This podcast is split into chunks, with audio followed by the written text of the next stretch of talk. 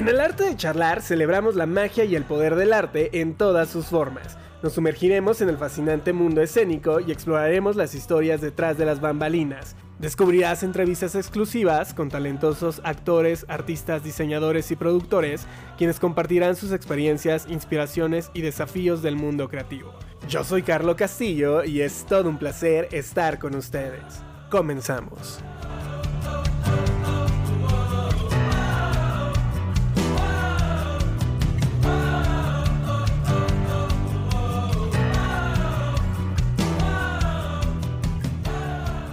Amigos charladores, ¿cómo están? Sean bienvenidos a un viernes más de arte. Un viernes en el que nos vamos a adentrar detrás de las bambalinas. Vamos a descubrir qué inspira a los creadores de estas puestas en escena. Y para eso está con nosotros, bueno, talento mexicano. Él es director de teatro. Ha estado a cargo de recientemente de dos musicales como Jamie el musical y Torch Song tiene un montón de, ideas creativas, una carrera realmente espectacular. Y él es Alejandro Villalobos. Alejandro, ¿cómo estás? Bienvenido a tu podcast. Muchas gracias, Carlos. Qué gusto estar aquí contigo.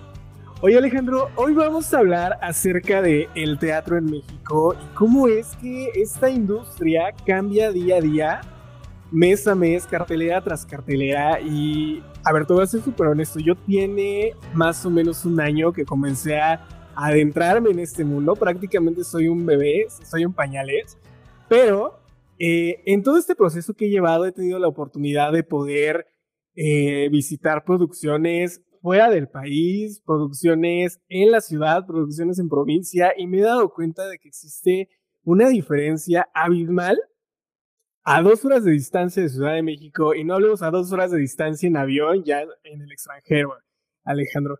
Cuéntanos un poquito más acerca de, todo este teatro en México. ¿Cómo es que se desarrolla? Fíjate que, o sea, sí hay una cuestión ahí meramente de producción, ¿no? Y de, y de lo costoso que puede resultar una puesta en escena como las que probablemente podamos ver en la Ciudad de México, ¿no? Que, que, que literalmente hay muchos millones en, eh, eh, puestos en el escenario, ¿no? En el talento, mucho tiempo, mucho, que, que, que a veces eh, pues en ese, el, teatro de alguna u otra manera está centralizado para que pues eh, llegue a, un público mayor en cuestión de números, eh, que entre comillas pague boletos que, que, puedan costear estas producciones y, o sea, sí es una cuestión meramente de, eh, de números y de, y de, como tú lo dijiste, como de industria, ¿no?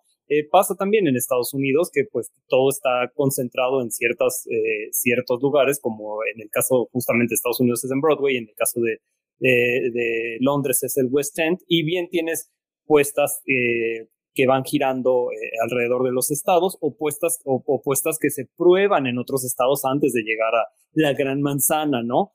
en el caso de, del por qué probablemente se vea este contraste en, en la Ciudad de México, pues se debe meramente a esto. Sin embargo, creo que hay producciones que si bien no son eh, costosísimas o, con una producción enorme en cuestión de números, pues es teatro como súper valioso, súper complejo, súper entrañable, que se hace eh, a veces con, con, con, con, producciones muy chiquitas, pero que son producciones que se te quedan en la cabeza y en el corazón, pero de por vida, ¿no? Yo no sé si alguna vez tuviste la oportunidad de ver Wences y Lala, y, me gusta ponerla como ejemplo porque parecería, que no es así, pero parecería que es una banca y dos actores, ¿no? Y, pero hay un equipo gigante y hay un diseño de iluminación y hay un, y hay un texto poderosísimo que afortunadamente puede girar por toda la República y, y no le pide nada a un Jamie que puede costar millones y millones. O sea, creo que,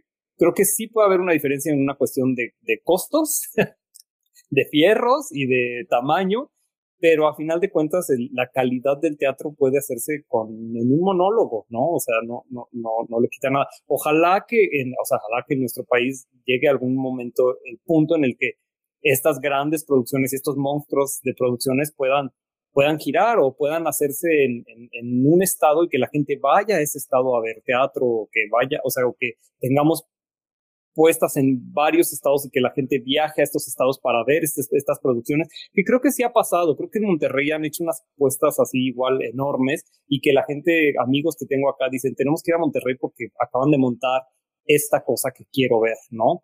Eh, en, Alemania pasa que hay un, ahorita se me olvidó el, el, pueblo particular en donde hay una obra que les ha durado toda la eternidad, que es Starlight Express, y que la gente viaja a ese, estado a ver Starlight Express, ¿no? Pero es, es común, pues no es, no es una cosa particularmente mexicana.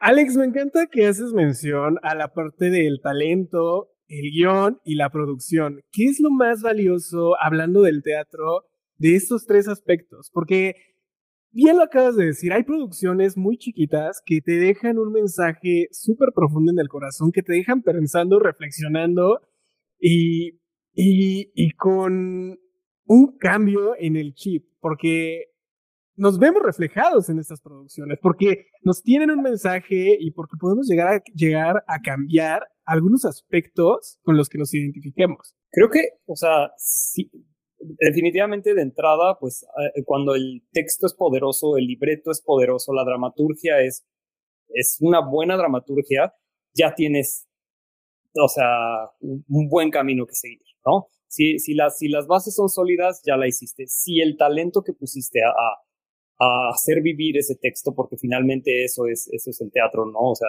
mm, la dramaturgia no es como un libro. este, necesitas alguien que lo, que lo haga, que lo haga vivir.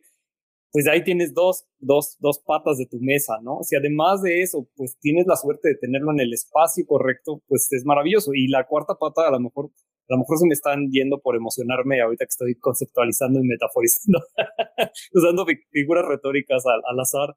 Este, si, si, la, si tienes un público que, que al que le llega y al que le toca y al que, y al que, y al que ese mensaje en particular del que viene este texto le funciona, pues tienes una silla súper sólida y que va a funcionar y que, va a funcionar maravilloso. Pero creo que, creo que sí necesitas todos estos pilares partiendo, claro, de, creo, de la dramaturgia, ¿no? De una dramaturgia y de un mensaje poderoso. Y hablando acerca de, este mensaje, tú hablas mucho de la comunidad LGBT, y es algo que en teatro, por lo menos en México, hemos visto recientemente. Yo me acuerdo que hace unos años yo nunca había escuchado hablar de un Jamie, o, tal vez de un Grinder, el musical, o tal vez de, las meninas, ¿no? Que te montan a una eh, vestida al escenario y es una mujer eh, en la dramaturgia. Entonces, ¿cuál es este mensaje que, que, nos muestras para la comunidad LGBT? Porque creo que es un mensaje muy poderoso y es un mercado al que cada vez más nos estamos expandiendo. No, eh, definitivamente cada, vez la sociedad se va abriendo más y va, y va aceptando más estos mensajes de una manera más orgánica, digamos.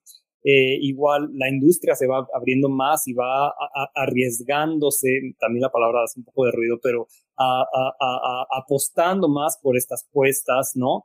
Eh, entonces, pues afortunadamente, pues eh, hemos visto un auge de estas puestas. Hoy, hoy, hoy por hoy probablemente haya tres, cuatro, cinco obras con temática LGBT, ¿no? Está Smiley, está está la golondrina que está maravillosa, está Jane, está, o sea, estoy seguro que está él y él de, Si te ves a Dios, este, esa, hoy por hoy en cartelera hay montón de obras LGBT, digamos, en estos formatos, además de todo el teatro que se hace eh, eh, dentro del, territorio drag, ¿no? Por llamarlo de alguna manera, en bares, este, podemos ir hoy mismo a ver un show de Carlos Violeto en, un bar de la zona rosa. O sea, hay muchísimas teatralidades que, que, presentan, que se presentan en esta, eh, en este paraguas de lo LGBT, eh, desde hace mucho tiempo, pero a lo mejor hoy por hoy se tienen esta visibilidad o este poncho, este o esta mayor visibilidad porque a lo mejor se empiezan a ver con estas estructuras de producciones más grandes, eh,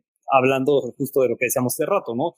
De los fierros y del dinero y de la lana que uno puede ver ahí en el escenario, o de la misma publicidad, porque a veces eh, este, e, el, que, el que la gente se entere de que estos espectáculos existen eh, eh, requiere de un esfuerzo económico extra enorme para que haya vallas por todos lados, para que haya comerciales en todos lados, para que en los programas de televisión se ha permitido que se hable de este tipo de cosas, ¿no?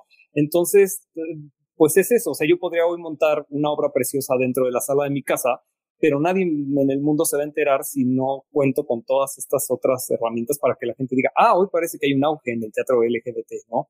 Entonces, afortunadamente creo que sí, creo que, creo que como sociedad estamos abriéndonos poco a poquito y paso a pasito. Eh, ojalá que esto sea, ojalá que esto crezca tanto en algún punto que, que ya el tema digas, ay, ya, o sea, pues ya, ya nadie está sufriendo discriminación, ya nadie está sufriendo de bullying, ya nadie, ya el tema es obsoleto, ya lo estamos viendo como algo que no tiene nada que ver. Ojalá algún día pase eso. Eh, me encanta que en tus proyectos, en estos dos proyectos que mencionábamos al inicio, abres la ventana y exploras la inclusión y la diversidad en el teatro. Eh, ¿Por qué me encanta? Porque bien lo mencionaste hace un momento, no todos se arriesgan a hacer este tipo de producciones. Él y él, cuando la vi, bueno, yo salí con un pañuelo en lágrimas, con un mega mensaje, porque me identifiqué con acciones de ambos personajes, porque me encantó Jamie, eh, el transformo, el transformo de alcanzar quién eres, de cumplir tus metas, tus sueños, de descubrir quién realmente quieres ser y enfrentarte a una sociedad que discrimina a una sociedad con prejuicios y con debería ser, creo que son temas delicados y que no todos en, en, en, el mundo y en este contenido que generamos día a día nos atreveríamos a tocar. ¿No? Si bien ahorita con redes sociales y con toda la exposición que estamos eh, teniendo, rompemos muchos esquemas, rompemos muchas barreras, ¿cuál ha sido este tope, si es que existió, que se te presentó en estas producciones? Esta barrera que tuviste que romper para, para posicionarlo en, la sociedad, para causar ruido y para demostrarles que, que, existe diversidad e inclusión en el teatro. Creo que he sido muy afortunado, o sea, a veces, a veces de pronto ponerse en, en, en la cajita de minorías ayuda a hacer el, el, mensaje más poderoso, pero yo tengo que ser muy honesto y eh, eh, eh, he sido muy afortunado, he tenido muchos privilegios y y he tenido la suerte de encontrar en el teatro un lugar en el que me siento muy cómodo, muy abrazado, muy querido y justo tiene que ver con las personas que han estado ahí detrás haciendo esto desde hace muchos años, ¿no? Eh, mi primera obra justo fue eh, eh, Torch Song en el Teatro Milán y Pablo la recibió como muy platillo y Pablo me contó experiencias que tuvo con esta obra y Pablo, o sea, Pablo, estoy hablando de Pablo Perroni, o sea, me abrió las puertas de su teatro sin conocerse, siendo mi primera obra. Y, o sea, tuve mucha suerte de que nunca, nunca fui rechazado, ¿no? Y en cuanto al público, el público la recibió muy bien. De Torch siempre teníamos ese teatro lleno.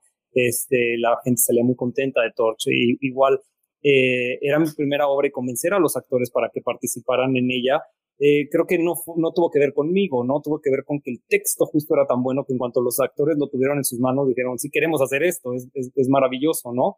Este, eh, eh, en, el caso de, en el caso de Mujeres con Pantalones, que fue seguidita de, seguidita de Torch Song, sí era una cosa, sí era una cosa un poco más disruptiva porque además mm, combinaba universos distintos, era un entre musical, entre cabaret, entre no sé qué, además en el Teatro Mila.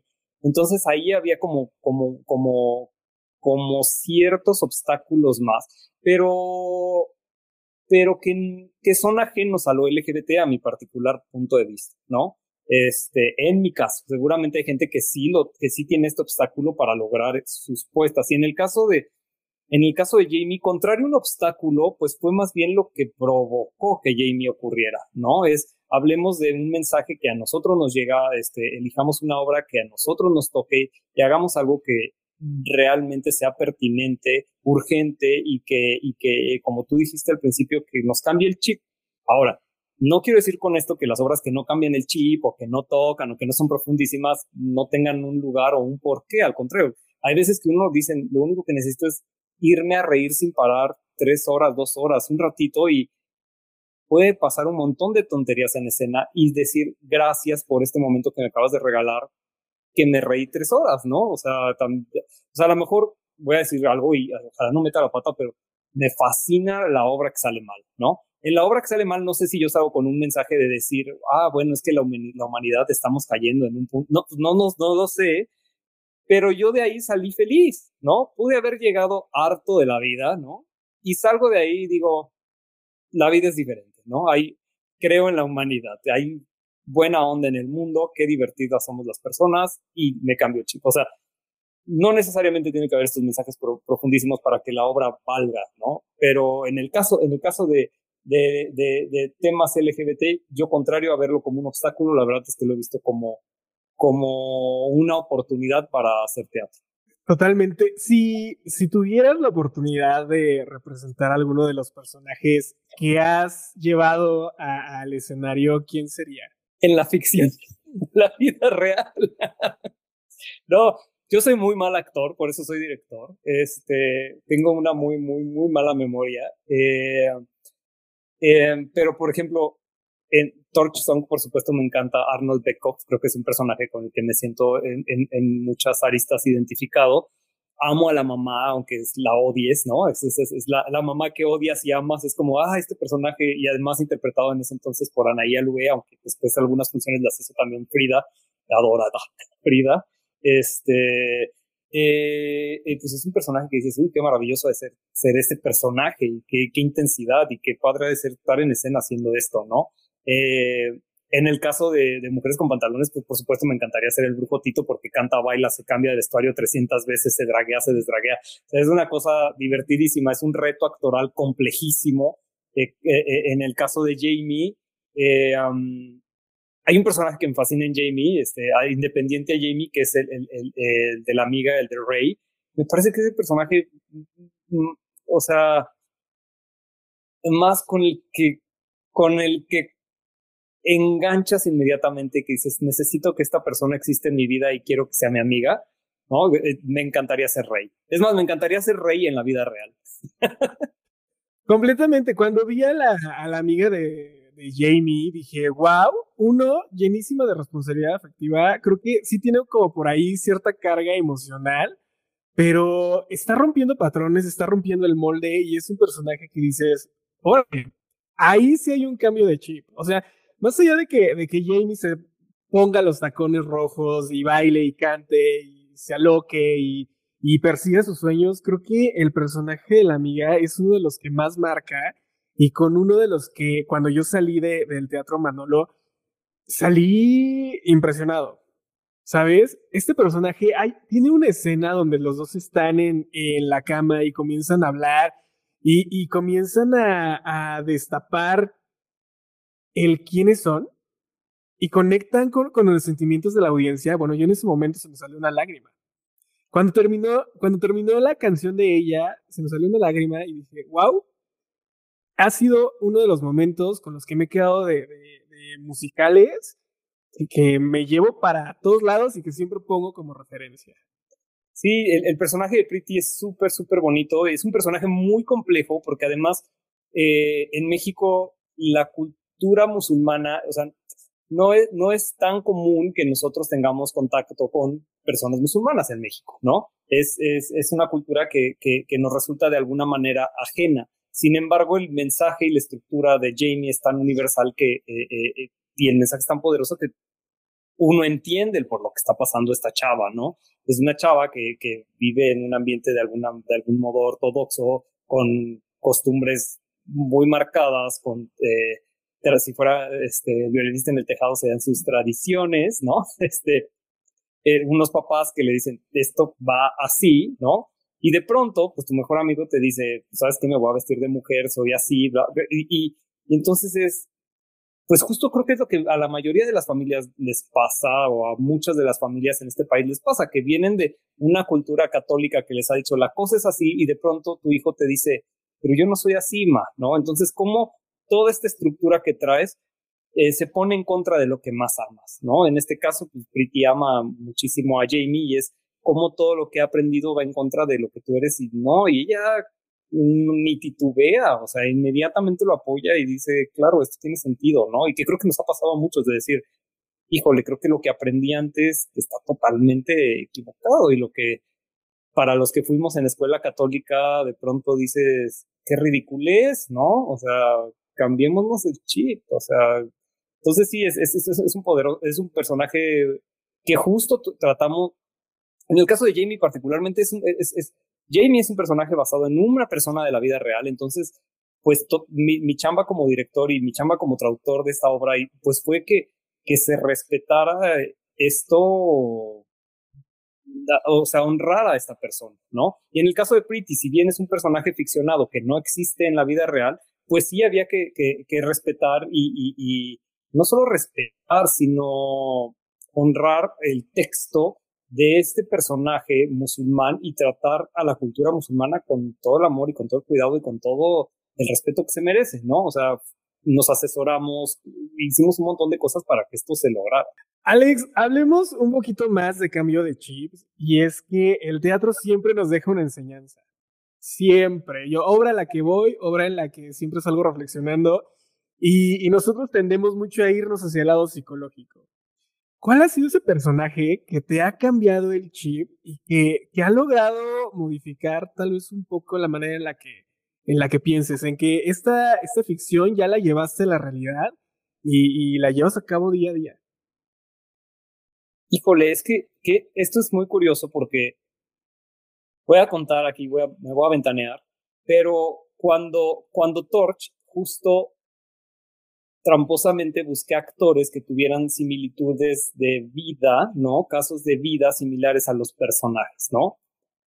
Entonces, de pronto, pues la ficción se llegaba a confundir un poco con la realidad, incluso en las dinámicas actorales y en lo que estaba pasando en escena y, y sí llegó a haber puntos o momentos en los que en los que resultaba incómodo, no sé cómo decirlo, pero era como de no, a ver, espérate, tú eres el actor, tú no eres el personaje, tú no, y y y como director, pues de pronto tienes que entender todas las perspectivas de esos personajes. Y de pronto enganchas más con uno y de pronto enganchas más con otro y de pronto, pero, pero enseñanzas de esos textos, pues las tengo en mi vida y van a estar en mi vida para siempre. Este, no, no, no podría decirte de algo en particular, ¿no? De algo particular que diga, ah, este texto me enseñó esto y esto lo aplico en mi vida. Seguramente los hay, pero si me, si me hubieras enviado esa pregunta, a lo mejor la hubiera desarrollado echando memoria, porque las hay, estoy seguro, porque con mis amigos, o sea, con mis amigos pasa que, que, que, de pronto lanzo la frase de la obra, ¿sabes? que digo, ay, es que esto lo entiendo yo de esta manera porque esta obra me cambió la vida y me hizo ver la, la, la vida de esta manera. Sí, sí, sí hay, sí hay, pero en este momento no lo tengo tan claro. Pero mucho parte de los textos y de la ficción, que son cosas que sí permean a mi, a mi vida real, a mi cotidiano y a mi futuro. Y mucho es de la experiencia y el proceso que se hizo para lograr que eso ocurriera, ¿no? O sea, los procesos con los actores, los procesos con los procesos de aprendizaje y un montón de obstáculos que ocurre. Digo, ah, esto ya lo aprendí, para lo próximo tiene que ocurrir de esta manera o no de esta otra, ¿no? O sea, si hay muchos aprendizajes que ojalá, si tengo el tiempo, voy a poner a, bajarlos en, papel, lápiz y papel. Alex, mencionas algo bastante interesante y es el comprender y el entender a cada uno de los personajes. Como director, puede que tengas uno, dos personajes, o puede que tengas 40 como en Jamie, que son un montón de personas en, en el escenario eh, estoy diciendo 40, no sé si son 40, por favor, dinos cuántos personajes hay en, Jamie, porque el día que yo fui a ver el musical, dije, wow, es muchísima gente. A veces no podemos coordinarnos con alguien para ir a tomar un café. No me quiero imaginar lo que es coordinar a 40, 50 personas que no nada más están en el escenario, sino también en producción, sino también en publicidad, eh, en boletos, etc, etc. Pero eh, el, comprender a los personajes es una chambota realmente gigante. ¿Qué, es, qué es lo difícil de, esta comprensión de los personajes? Si a mí me pusieran a comprender a dos personas más allá de, mi pareja con la que estoy actualmente, pues creo que me volvería loco porque a veces ni siquiera nos comprendemos nosotros mismos. Es, es más sencillo eh, eh, hacer el análisis del personaje en la dramaturgia que hacer el, el análisis de, los de nuestros maridos o de nosotros mismos en la vida real. Pero justo porque parten de estructuras dramáticas, ¿no? Parten de arquetipos o parten de, o sea, si hay un, un porqué de ese personaje en esa ficción y entonces uno dice, ah, claro, si esta estructura parte de un camino del héroe, el personaje de tal es un sidekick y ah, este es el héroe, ah, y este es el, el sabio y este es, entonces uno analiza la estructura y dice, ah, entiendo qué lugares tiene el porqué de cada uno de estos personajes, ¿no? Es un poco como de, de es un poco como de, de, de, bueno, pues sí, de análisis de texto, ¿no? Y, y, y más que yo sea psicológico, psicólogo, es, es como, pues sí, entender el texto cómo está estructurado para entender a esos personajes, ¿no? Eh, en otros casos, pues evidentemente como a veces lo dicen los psicólogos, pues uno se proyecta y quiere ver al personaje y quiere ver cosas de uno en ese personaje, pero te, empiezan a sobrar y te empiezan a hacer ruido. Cuando uno empieza a manipular el texto que alguien hizo, si es un buen texto, pues te vas a dar cuenta que lo que estás metiendo ahí es, está sobrado. El, el personaje bien escrito con todo lo que necesita para que, para que llegue al escenario, ¿no? Em, y mucho de este descubrimiento también pasa con el actor, ¿no? O sea, yo puedo decir, ah, este personaje a mí me parece, y por estructura, que es el sabio, y cuando estamos corriendo y nos damos cuenta que el lugar del sabio no es el correcto, a lo mejor el actor dice, a lo mejor no soy tan sabio y a lo mejor juego un papel más maternal. Entonces dices, ah, muy bien, ponte en papel maternal y veamos si funciona. Pero entonces aparece la mamá y dices, ah, empieza a chocar aquí, y entonces el papel maternal ya nos está haciendo ruido, ¿no? A ver, regresemos al sabio. Entonces, entender el personaje realmente no es tan complejo cuando sabes desmenuzar el texto. No, no, no, creo que va por ahí. Oye, eh, en teatro siempre vemos un mar de emociones y creo que va con esta parte de entender al personaje. Eh, yo en más de una ocasión, te digo, he llorado en el teatro. He llorado hasta en conciertos, pero bueno, igual y yo soy un chillón sentimental que, que anda ahí tirando lágrimas por todos lados.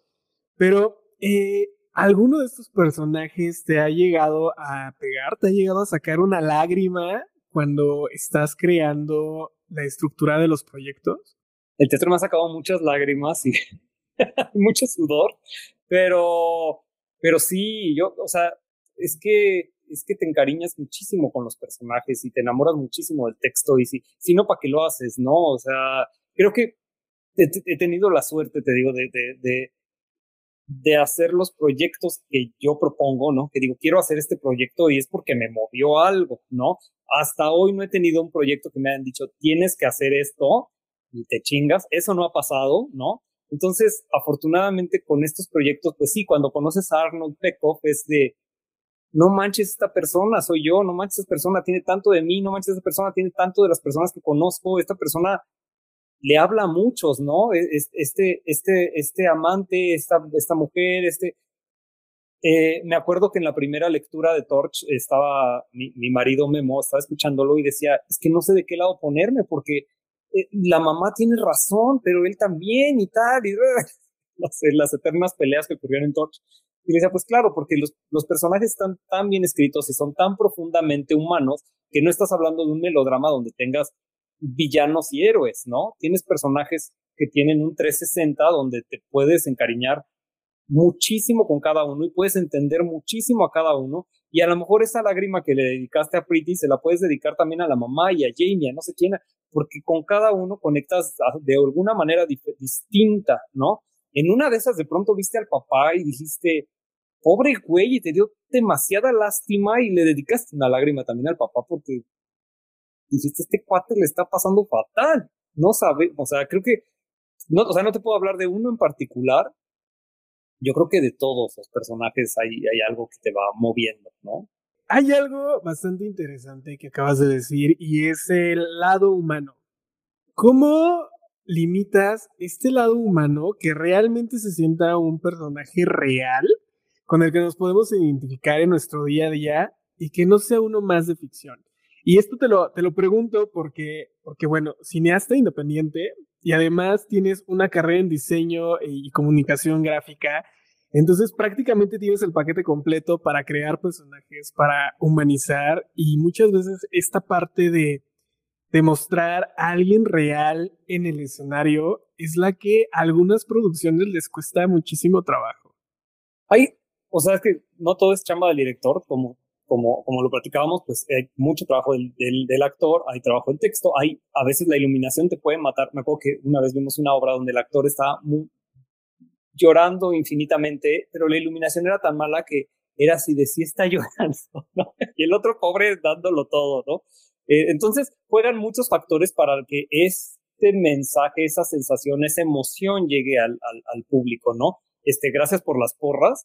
Este, pero, pero juegan muchos factores, ¿no? En, mi caso y en mis responsabilidades, en mis tareas y en hasta donde yo pueda, pues yo voy a buscar que eso ocurra, ¿no? A veces hay que estar eh, eh, eh, provocando al actor para que llegue ahí, a veces hay que estar buscando que todos los factores se conjunten para que esa, eso, eso ocurra y que, y que llegue de mejor manera al público. Porque eso es, eso es algo importante, que muchas de las personas que nos dedicamos a hacer cine, teatro, o es como, me dedico a esto para contar historias y hay veces que yo creo que no es necesariamente eso, sino es para provocar emociones, ¿no? Y, y creo que ahí está la finalidad, hay que provocar cosas para que la gente, si te cuento una historia, pues dice, ah, me contaron una historia, pero si tú ya saliste de ahí conmovido, saliste de ahí enojado incluso, o saliste de ahí muerto de risa y con tu vida resuelta, pues entonces se provocó la emoción que, uno quería. Eh, muchas cosas vienen otra vez de, de, cuestiones estructurales, hablando de texto, por ejemplo, un villano, si yo te pongo un villano súper mala onda y que es malo de principio a fin, tú dices, este es un personaje de ficción, es un personaje no creíble. Hay un truco que no recuerdo, creo que viene en el libro de, El Guión, en donde eh, se habla de una estructura que se llama Save the Cat, ¿no? Entonces, Save the Cat es, el villano tiene que tener un acto de bondad, ¿no? Y esto refiere a ese momentito que todos imaginamos de alguien bajando a un gatito del árbol, ¿no?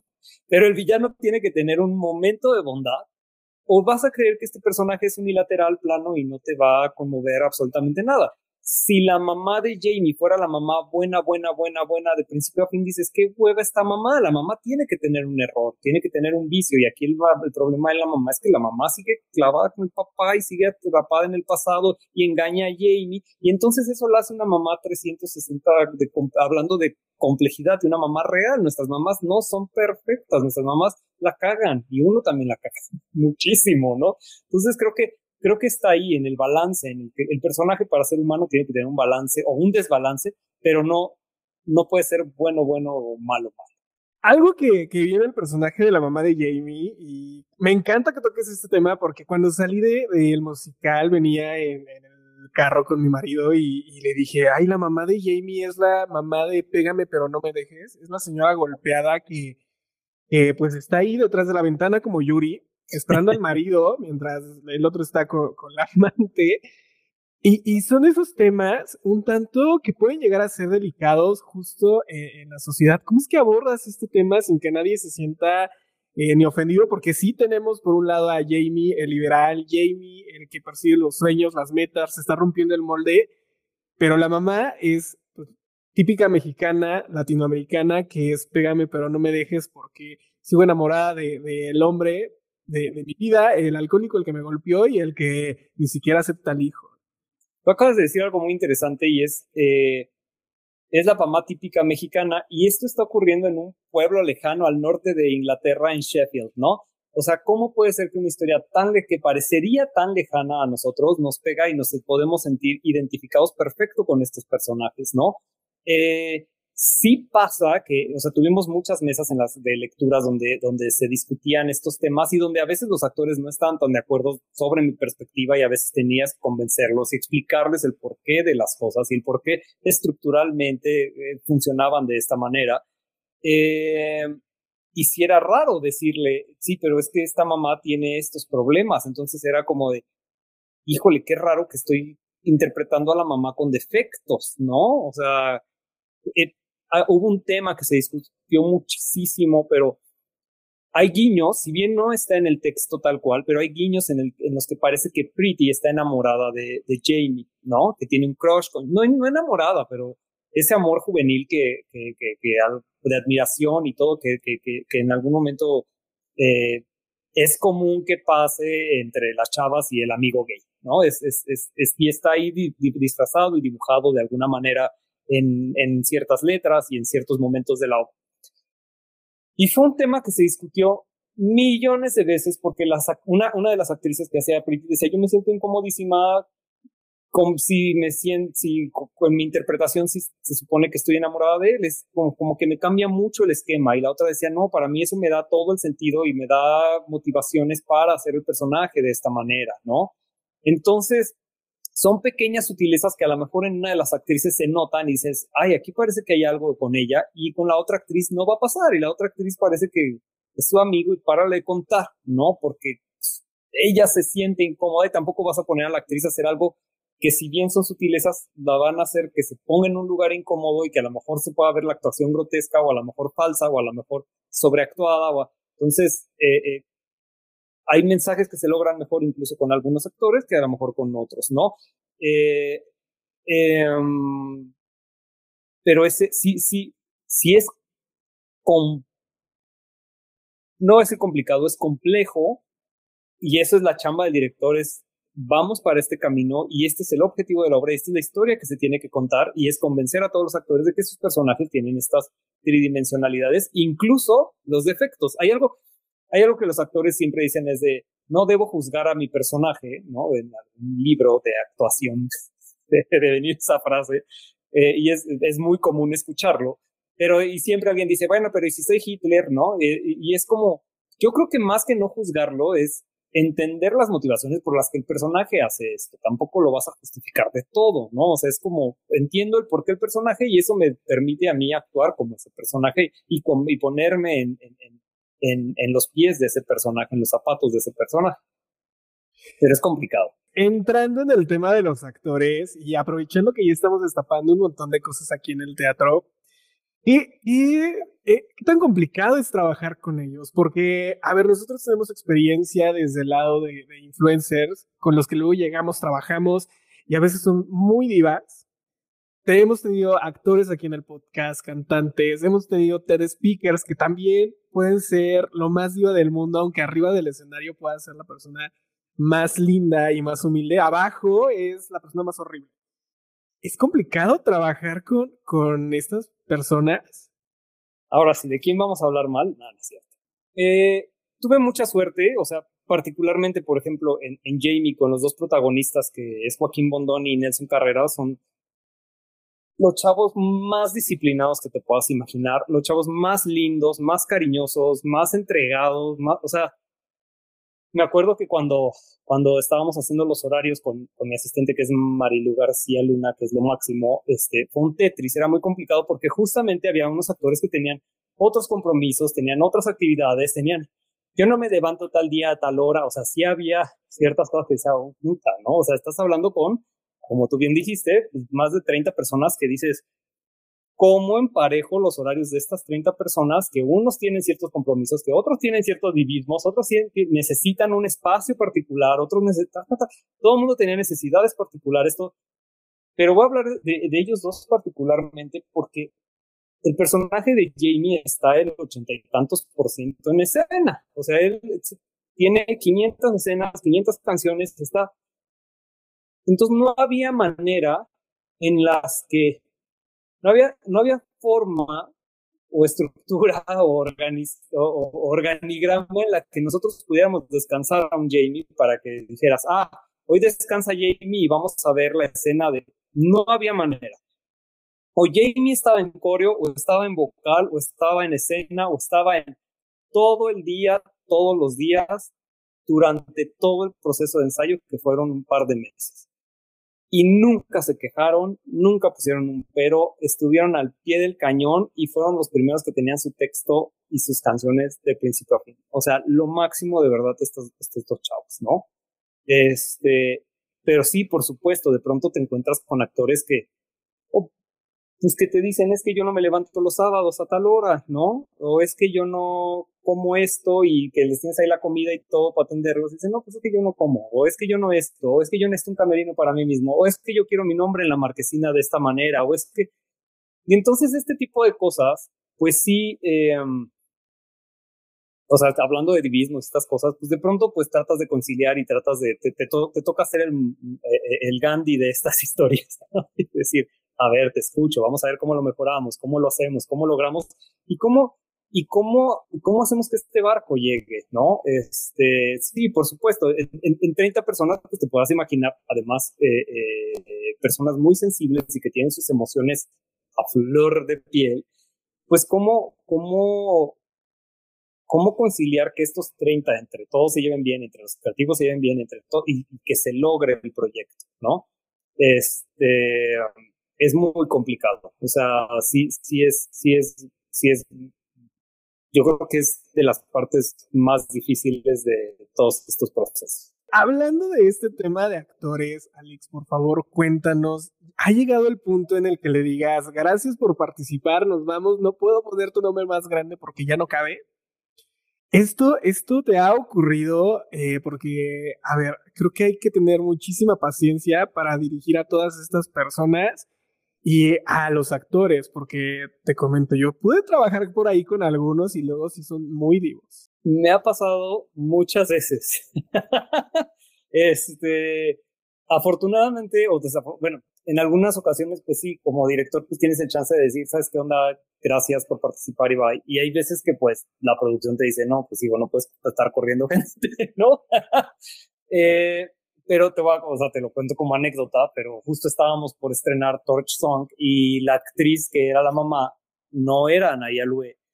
Y estábamos a nada, estábamos a una semana del estreno y pasaron muchas cosas, entre estas cosas que pasaron, pues es que estábamos como entre COVID y no COVID y, ah, eh, de pronto empezaron a cerrar varias producciones, entre ellas incluso creo que Aladdin cerró sus puertas, o sea, como, como que producciones grandes empezaron a, tener que pausar, ¿no? Porque como que hubo un rebrote, una cosa así extraña, eh, y entonces de pronto la actriz me dice, me llama y me dice, no, ¿cómo puede ser posible? Es una irresponsabilidad, no sé qué, bla, Y yo, pues en cuanto, o sea, si hay una, no me acuerdo cómo, si hay un semáforo amarillo se cierra el teatro, si hay un semáforo rojo se cierra el, se cierra el teatro, pero hoy por hoy estamos tomando todas las cuestiones sanitarias y todo para que esto ocurra, pues como estaba abierto el teatro, no sé si decir post-COVID, pero una vez que todos estábamos vacunados y a pesar de eso teníamos que asistir al teatro con, con cubrebocas, ¿no?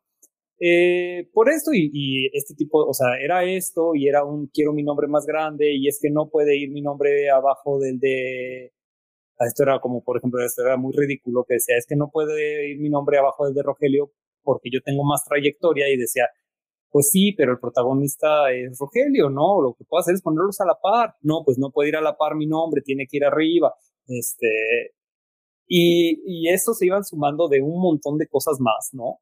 Yo tenía uno de los creativos atrás de mí, y estábamos en el teatro ya haciendo luces, estábamos haciendo ya algo, no me acuerdo qué era, qué era lo que estábamos haciendo, y me decía, ¿qué está pasando? Esto, es una locura y, y, y, y afortunadamente me, eh, eh, eh, yo creo que si no hubiera estado, a lo mejor no sé en qué hubiera terminado esto, pero había que tomar una decisión rápida porque nos quedaban una o dos semanas para el estreno, o tal vez una. Entonces me acuerdo que le escribí a Rogelio y le dije, por favor escríbele ahí y dile si está disponible porque esto ya es, es imposible, ¿no?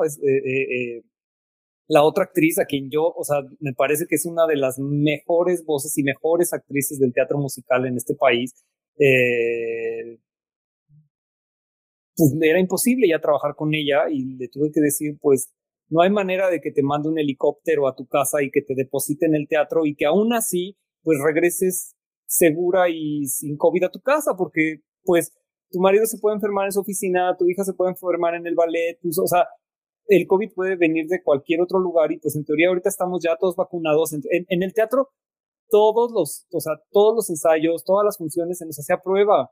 Nosotros estábamos con cubreboca en ensayos, nosotros, o sea, nos cuidábamos un montón, de verdad un montón. Y aún así, obviamente nos dio, ¿no?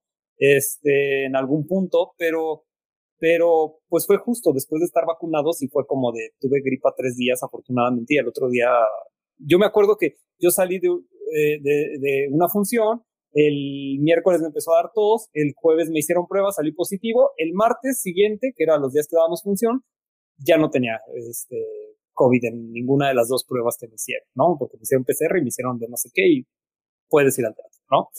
Fuimos muy cuidadosos con eso. No digo que la razón particularmente haya sido el COVID, este, yo, mis amigos me dicen es que la justificas muchísimo, fueron muchas otras razones, pero, pero sí pasa y a veces pasa cuando ya tienes la obra por estrenar, ¿no? En la siguiente obra, eh, ya llevábamos un par de semanas de ensayos y un actor me dice, eh, no siento el texto. Supongo que decir, no, no quiero hacer la obra porque no siento el texto.